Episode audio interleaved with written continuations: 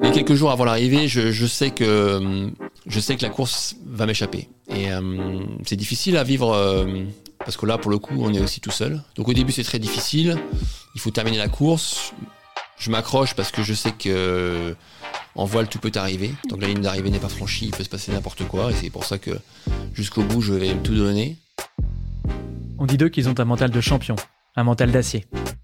Mais la vérité, c'est que tous les athlètes de haut niveau ont traversé des moments difficiles, des moments de doute, des remises en question. Pour un athlète, prendre soin de sa santé mentale est une nécessité. Et à ce sujet, il y a plein de choses à raconter. Je suis Guillaume Decvive, cofondateur de Mocha.care, et vous écoutez Les Secrets du Mental. Dans ce podcast, vous allez entendre des sportifs de haut niveau qui nous partagent leurs mauvaises passes, leurs passages à vide, ces moments dont on ne parle généralement pas. Vous allez aussi découvrir comment ils prennent soin de leur mental au quotidien. C'est souvent dans des univers assez éloignés du nôtre que l'on arrive à trouver notre inspiration. Alors je vous propose qu'ensemble, on prenne notre dose de motivation pour nous aussi prendre en main notre santé mentale. Bonne écoute.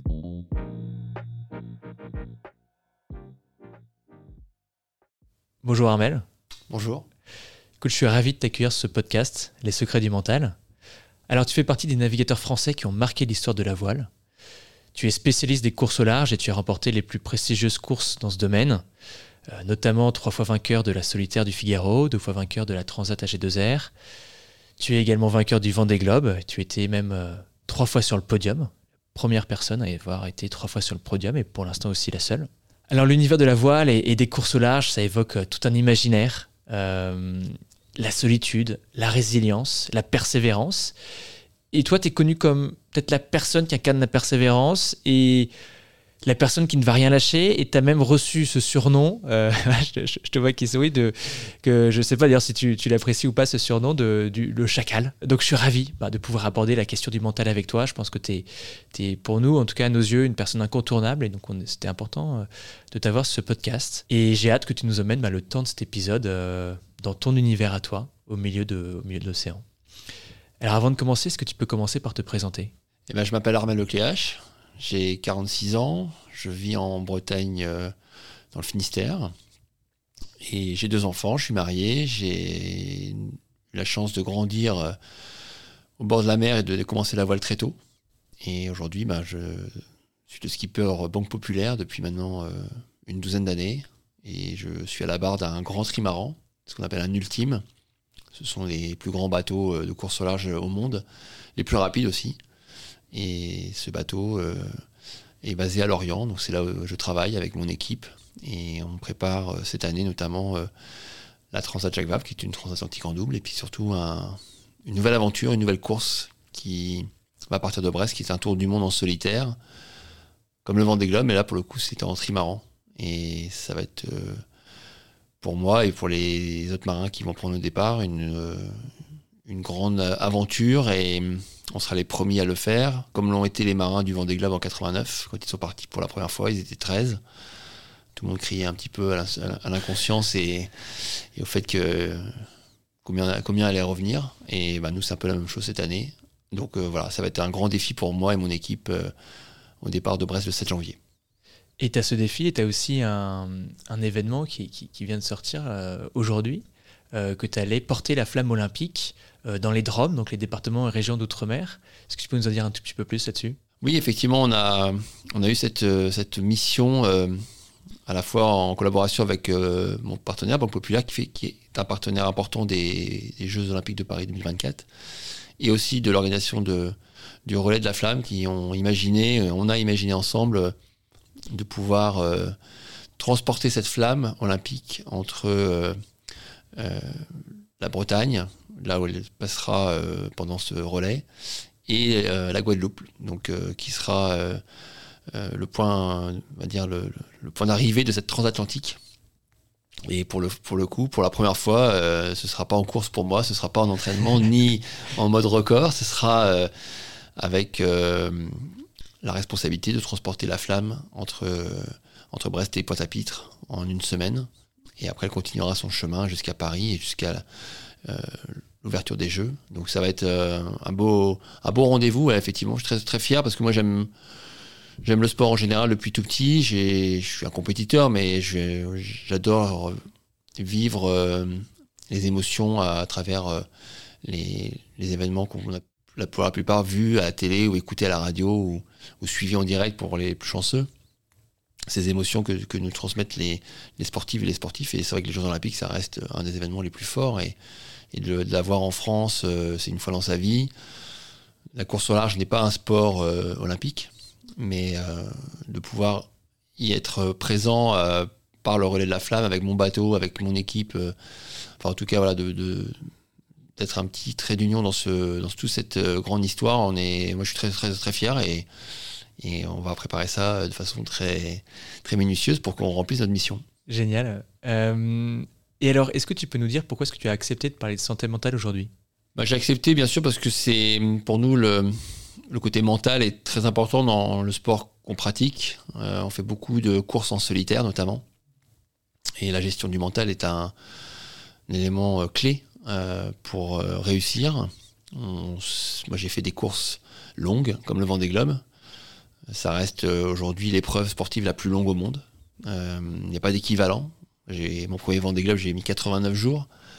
Certains marins euh, sur des éditions précédentes ont mis, je crois, 150, 160 jours. Donc, il faut imaginer qu'on va se retrouver sur notre bateau pendant 3 mois, 4 mois, tout seul, face aux éléments, face aux aléas, à la complexité d'un tour du monde à la voile qui, qui peut être difficile souvent.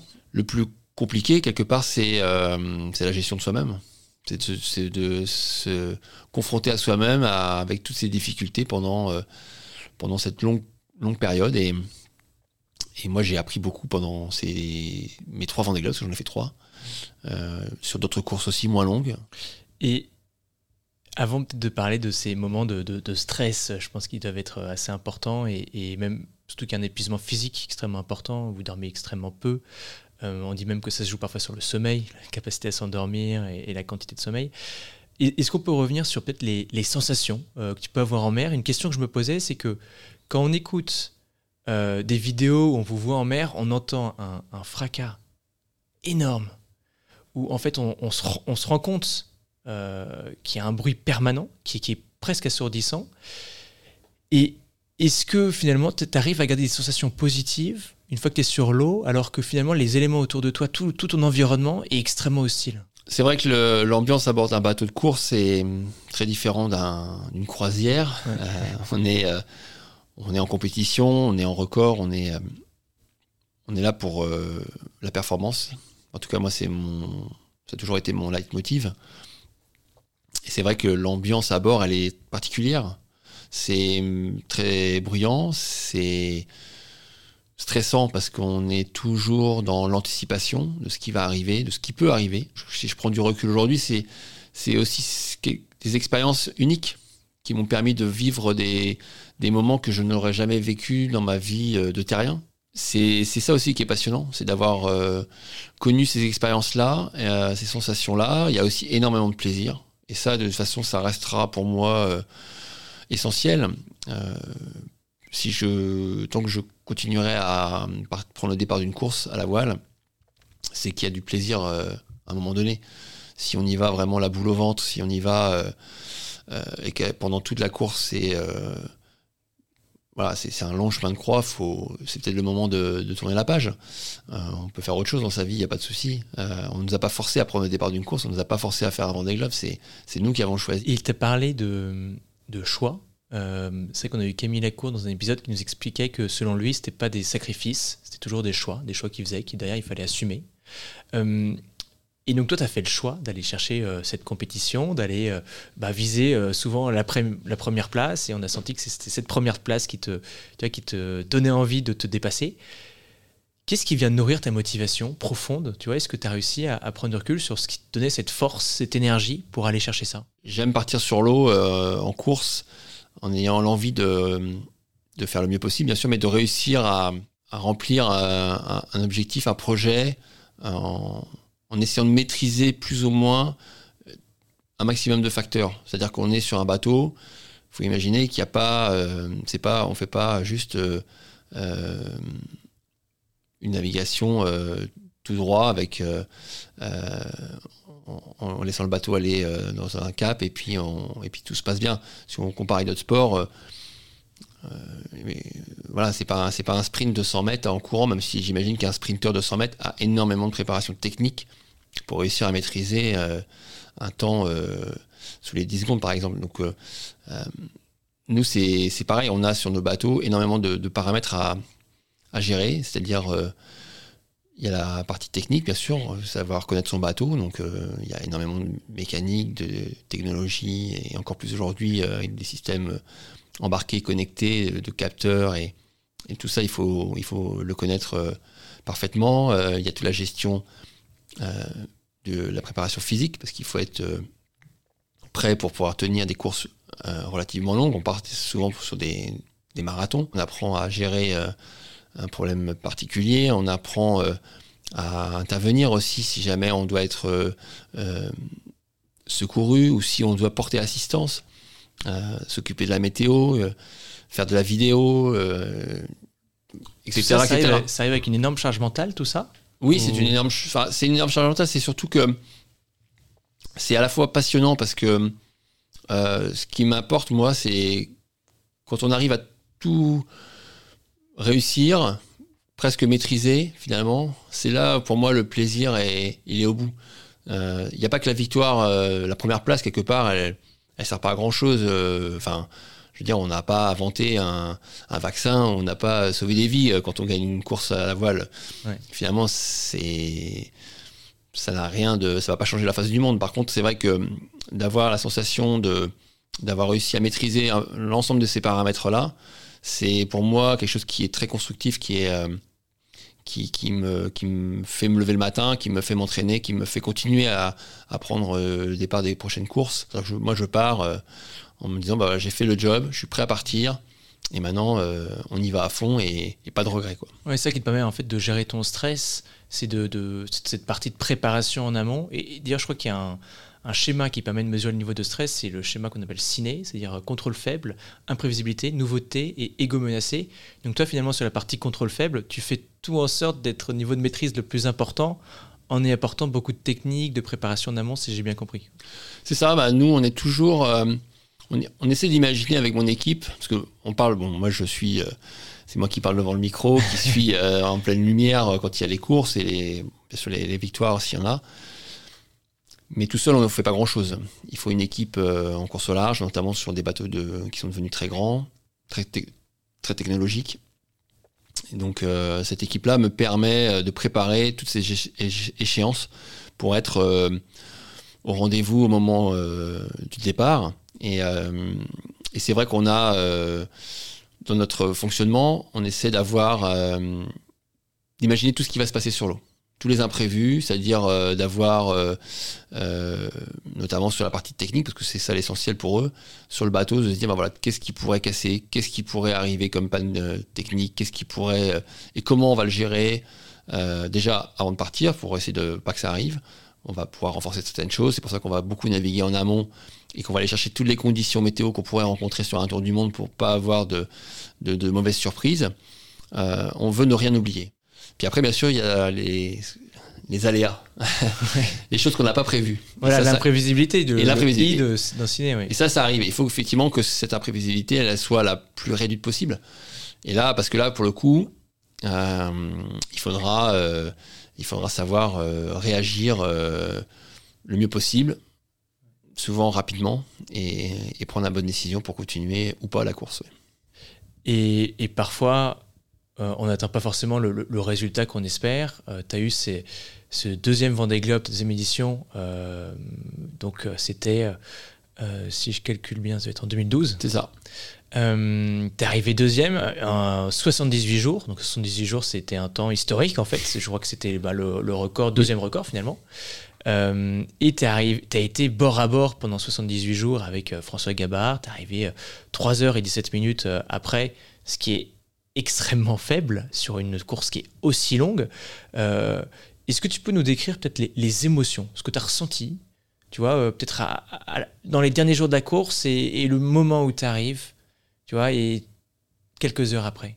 Oui, ça a été une expérience très forte ce deuxième Vendée Globe pour moi et je repars euh, quatre ans après le premier avec l'envie de gagner. On avait un projet avec un bateau performant et, très vite la course se passe bien. Je suis euh, aux avant-postes. Effectivement avec François, on se retrouve euh, en entrée de l'océan Indien un peu détaché et puis on va se retrouver à faire ce duel jusqu'à l'arrivée qui va être incroyable, haletant, suivi par beaucoup de gens à terre on va alterner en tête de course l'un et l'autre pendant, quasiment deux mois. Et puis euh, la course va se jouer euh, sur trois fois rien. Euh, mais c'est le sport. Les quelques jours avant l'arrivée, je, sais que la météo qui, est prévue ne va pas me permettre de pouvoir tenter des options et éventuellement d'aller pouvoir le rattraper. Ça, va, ça ne se jouera que s'il fait des erreurs de manœuvre.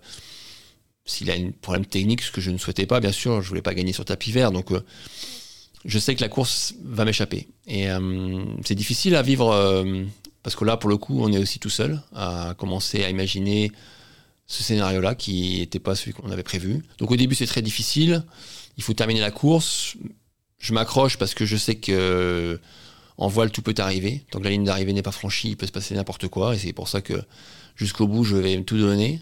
Et puis j'apprends, en fait, euh, oui, à 3-4 heures avant l'arrivée, 3h17 minutes, ou je sais plus combien, euh, que François a passé la ligne. Donc bah, ça y est, c'est, le coup près est tombé, c'est fini. Pour moi, c'est beaucoup de déception à ce moment-là, beaucoup de frustration. J'essaie d'imaginer rapidement, je dis mais où est-ce que j'ai fait des bêtises, qu'est-ce qui s'est passé, pourquoi j'ai, pourquoi j'ai pas gagné? Il y a des choses qui se reviennent, qui me disent ah mais là j'ai fait peut-être et si et si et si et si. Et puis à un moment donné, je me dis euh, mais euh, t'as pas à rougir, t'as mis 11 jours de moins que la dernière il y a 4 ans T'as le deuxième meilleur temps du Vendée Globe de toute l'histoire. T'as as fait le boulot pour l'équipe. Et c'est aussi ça qui est important pour moi, c'est que euh, ça reste une aventure humaine et un, travail d'équipe. Même si au fond de moi, mon âme de compétiteur, euh, il y avait quelque chose qui, manque. Euh, bon, ça reste voilà, ça reste une belle réussite, belle course.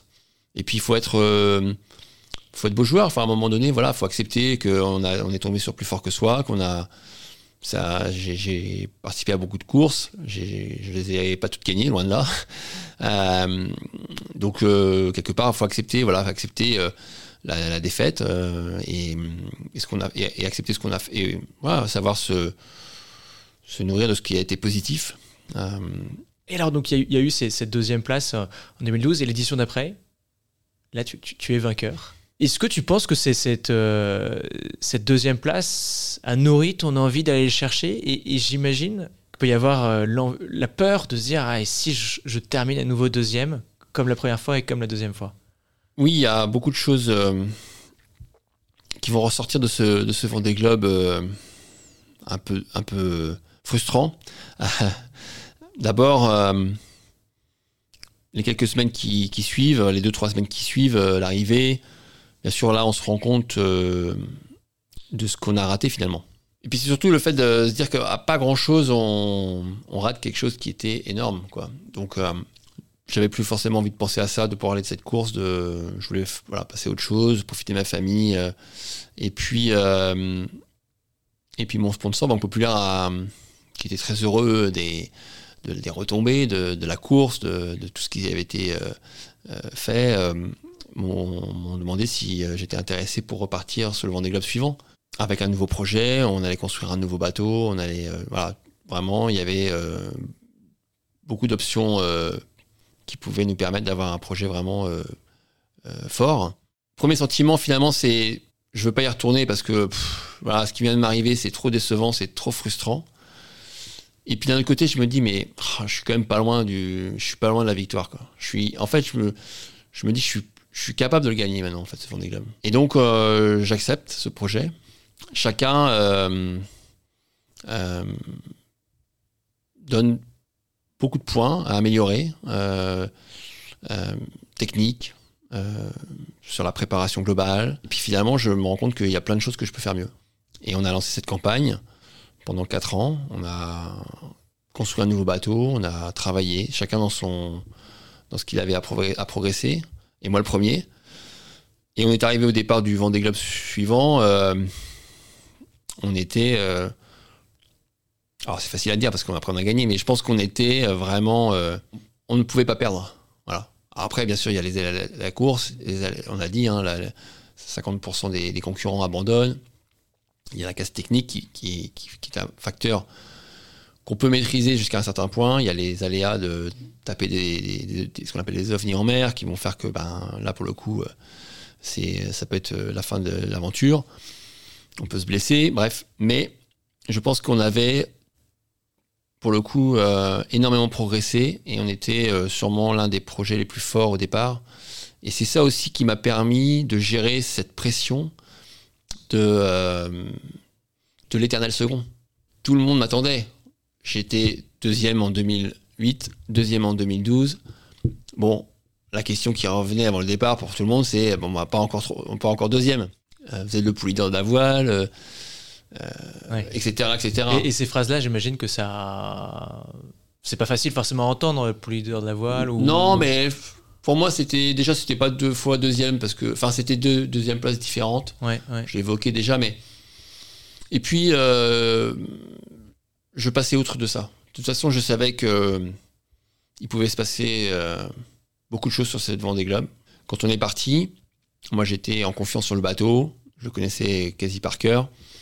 Et finalement, après, moi j'ai déroulé ma partition. Euh, alors bien sûr, il, s'est passé plein de choses qu'on n'avait pas. Bien sûr, à chaque fois, c'est une nouvelle histoire. J'ai eu à faire face à un autre concurrent redoutable, Alex Thompson, qui est arrivé avec un bateau rapide, qui, euh, qui a lui aussi a bien préparé sa course. il a fini troisième. C'était l'éternel troisième en fait. Qui a fini troisième la fois d'avant. Et, euh, et, on s'est retrouvé à vivre un duel un peu, alors pas, pas aussi intense qu'avec François, mais un peu un duel à distance. Euh, moi, j'ai beaucoup progressé sur ce Vendée Globe, enfin, avant le départ de ce Vendée Globe, grâce au, au précédent. C'est sûr, c'est indéniable. Les expériences précédentes m'ont beaucoup nourri. On dit souvent qu'on apprend plus dans ses échecs que dans ses victoires, et c'est le cas. Je pense que s'il n'y avait pas eu la deuxième place en 2012, on n'aurait peut-être peut-être pas gagné en 2016, euh, parce que déjà, je pense que si on avait gagné en 2012, on n'aurait peut-être pas fait le Vendée Globe suivant. Mais même, euh, je pense que n'ayant pas eu ce duel intense, euh, ça ne nous aurait peut-être pas servi pour être aussi fort en 2016. Oui, ça ne peut pas pousser aussi loin, vous remettre en cause et dire on va en chercher encore plus loin, Exactement. À, à, exceller. Et tu as parlé un peu de comment vous êtes amélioré techniquement en équipe? Est-ce que tu as eu aussi changé des choses en termes de préparation mentale? Est-ce que tu as été accompagné, tu vois? Comment ça s'est passé? Alors, moi, j'ai pas de. J'ai jamais travaillé avec euh, un préparateur mental ou une personne qui, qui m'a aidé dans ce sens. Moi, j'ai essayé, c'était pas quelque chose qui. J'ai pas trouvé un équilibre en fait dans ma dans ma fonctionnement général. Je suis assez, je suis quelqu'un d'assez cartésien. J'ai fait des études scientifiques. Moi, j'ai besoin d'avoir voilà, quelque chose qui soit bien carré et, c'est plus la, mise en place d'un programme de préparation, de, cocher, comme je disais tout à l'heure, de cocher un peu toutes les cases, euh, de faire que de. Un petit peu comme un. Comme un, astronaute qui, qui, va monter dans sa fusée, finalement, on est un peu le dernier élément euh, euh, de toute cette préparation. Et moi, je me sens un peu comme ça quand je prépare une course. C'est-à-dire que j'ai toute mon équipe, on, a, on met en place un, programme, une organisation, des, objectifs à remplir. Et, finalement, moi, quand je monte à bord de mon bateau, euh, je sais que tout est prêt. Et qu'après, c'est à moi de, de, me donner à 100% euh, pour la course et pour l'équipe. Pour pour donc c'est ta manière à toi de te préparer mentalement. C'est vraiment la préparation globale, technique. C'est ça, exactement. Qui te rassure. Le technique en fait te rassure mentalement finalement. C'est un peu ça. Ouais, ça me rassure. Et puis, euh, et puis aussi d'échanger parce que dans mon équipe j'ai des, des gens avec qui on discute autre chose que du technique. On va parler aussi de, l'aspect euh, euh, performance euh, et notamment c'est vrai que le Vendée Globe 2012, à un moment donné, bon, on essaie de se dire mais qu'est-ce qui ferait que je pourrais, si jamais on refaisait la même chose, qu'est-ce qui ferait que je serais meilleur la prochaine fois? Et je me suis rendu compte en discutant comme ça avec mon directeur d'équipe, quand on était dans les mers du Sud avec François, on alternait souvent l'un et l'autre en tête de course, et puis on restait toujours très proches. Et quelque part, en fait, euh, je me satisfaisais finalement d'être repassé en tête, et je me suis dit, en fait, après, je me suis dit, mais en fait, c'est. Mais pourquoi, pourquoi, à un moment donné, quand j'étais pas devant, j'ai pas essayé de remettre de la pression, de continuer à, pousser, pousser, pousser, pour essayer de, m'échapper? Et, et, ça, je pense que finalement, on, l'esprit euh, finalement, quand on est tout seul sur un bateau, en tout cas, le, mental fait que on, se met en place une zone de confort dans laquelle on va pas forcément avoir envie de sortir. C'était, en gros, voilà, on, reste dans le match tous les deux, et puis on verra plus tard comment ça va se passer. Et non, c'est, enfin, après, après euh, le recul, après, après ce, que j'ai vu et ce que j'ai vécu à l'arrivée, le fait d'avoir perdu justement, euh, je me suis dit mais non, il aurait fallu faire différemment. Et donc ça, ça m'a, c'est un des éléments justement que j'ai travaillé euh, pour arriver sur ce Vendée Globe là en me disant même si je suis devant et même si j'ai un peu d'avance, il va falloir toujours mettre la pression. Donc oui, la course a été gérée bien différemment pour moi euh, mentalement parce que euh, j'avais cette euh, force là en me disant il faut il faut vraiment tout le temps être dans le ne, de pas avoir de, regrets en tout cas de, saisir toutes les opportunités pour pour être devant, pour rester devant. Voilà. C'est Patrick Moratoglou, l'ancien coach de Serena Williams, qui dit qu'en général, les grands champions n'ont pas un amour de la victoire, mais une haine viscérale de la défaite. Oui, je crois, bah, c'est vrai. Je pense que c'est ça. Je pense que euh, c'est euh, voilà vivre, euh, perdre une, épreuve, une compétition, un match. c'est souvent, ça peut être souvent mal vécu, surtout quand on est dans, justement dans, la possibilité de, le gagner. Donc, oui, oui, cette expérience-là m'a beaucoup servi pour être armé mentalement. Et jusqu'à l'arrivée, ça a été quelque chose qui a été euh, vraiment euh, important pour moi. Euh, je savais que je pouvais tenir, je savais que. Et puis je, connaissais aussi, je m'imaginais en fait dans cette remontée de l'Atlantique, ce que pouvait vivre Alex, parce qu'il était à ma place quatre ans auparavant. Il était en, moi j'étais le, le chassé, lui il était le chasseur. Et quatre ans auparavant j'étais l'inverse. Donc je pouvais aussi me dire, derrière il est peut-être très motivé pour essayer de me battre, mais aussi il doit être, euh, entre guillemets, euh, euh, il n'a pas tous les cartes en main. Et ça, ça m'a aidé aussi à mieux gérer cette fin de course, parce que je savais qu'il n'était pas dans une situation facile. Il fallait qu'il me dépasse. Et tant qu'il ne me dépassait pas, j'avais encore la maîtrise de, de mon destin. Et donc ça, c'était important. alors on se rapproche de la fin de cet épisode. Est-ce que tu peux nous partager peut-être un moment de stress, peut-être le moment de stress le plus intense que tu as vécu euh, en mer Ça a été euh, lors de la route du Rhum 2018. J'ai euh, vécu un accident important sur mon bateau qui s'est cassé en mer au bout de deux jours de course. Et, le bateau a, a, chaviré suite à cette casse majeure. Donc là, je me suis retrouvé voilà, en quelques minutes, enfin en quelques secondes même, une situation maîtrisée où où j'avais euh, devant moi euh, finalement une, un programme à dérouler avec des événements qui allaient arriver sur le vent, les manœuvres, voilà, les, moments où j'allais dormir, les moments où je, devais euh, faire telle ou telle chose sur le bateau. Et en quelques secondes, tout bascule. C'est un petit peu, voilà, pour imaginer un peu l'ambiance, c'est vous êtes sur l'autoroute, vous partez en vacances et puis en deux secondes, vous avez un accident, euh, vous perdez deux roues sur la, votre voiture, et puis votre voiture part, en tonneau. Voilà, bah, c'est un peu la même chose qui m'est arrivé. Donc là, on, bascule dans un, d'abord dans un mode de, de, survie, parce que ça a été ça pour moi pendant une quinzaine de minutes, où il a fallu euh, euh, gérer le fait que bah, je me retrouve dans une situation très difficile. Euh, si le bateau euh, se, brise en deux, euh, chavire, moi je me retrouve éjecté. Heureusement, j'arrive à me tenir à, des cordages du bateau, donc je ne me fais pas projeter à la mer trop loin de, tout ça. Une fois que le bateau est à l'envers, il faut imaginer que la coque centrale, la coque du milieu, on peut, y rentrer dedans. Elle va rester flotter, il n'y a pas de souci, même si le bateau est cassé, mais on a une zone qui est insubmersible. Et donc, pour pouvoir y accéder, il va falloir euh, atteindre cette zone-là et, euh, rentrer par euh, un hublot qui, nous permet justement, dans ce cas-là, de, pouvoir se mettre à l'abri, en tout cas en sécurité. Donc déjà, c'est cet objectif-là. Et après, effectivement, une fois qu'on est en sécurité, plus ou moins dans, le bateau, il y a toute une procédure à mettre en place.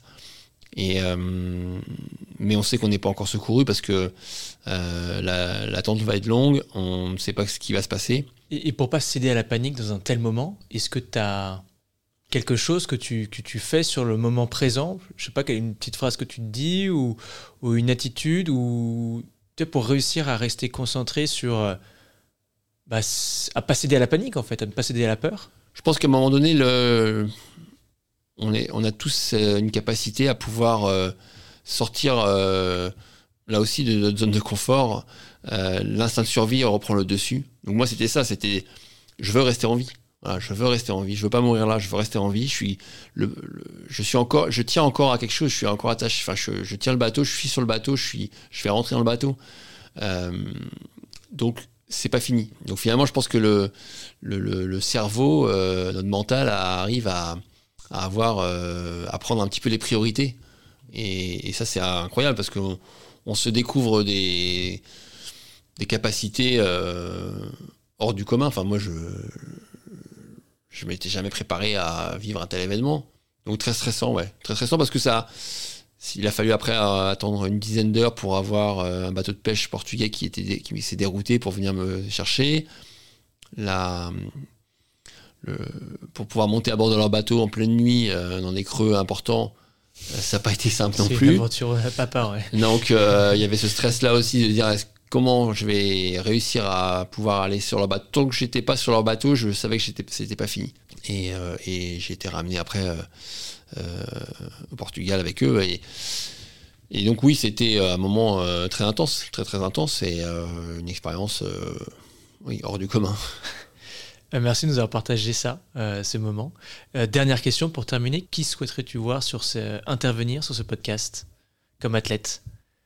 C'est vrai que moi, j'ai, on n'a pas, forcément eu le temps d'en parler, mais euh, euh, moi, je pratique un autre, sport euh, de, façon en amateur, bien sûr, et mm, qui m'apporte beaucoup aussi pour le mental, c'est le golf. Voilà, je me, sers beaucoup de ce sport pour penser à autre chose quand je vais jouer, et puis aussi, ça me permet de, de travailler un petit peu, voilà, le, justement, la façon de, gérer des sensations ou des situations euh, euh, fortes comme un très bon coup ou un très mauvais coup qui fait que voilà il faut euh, pour pouvoir passer au coup suivant il va falloir oublier ce qu'on vient de faire.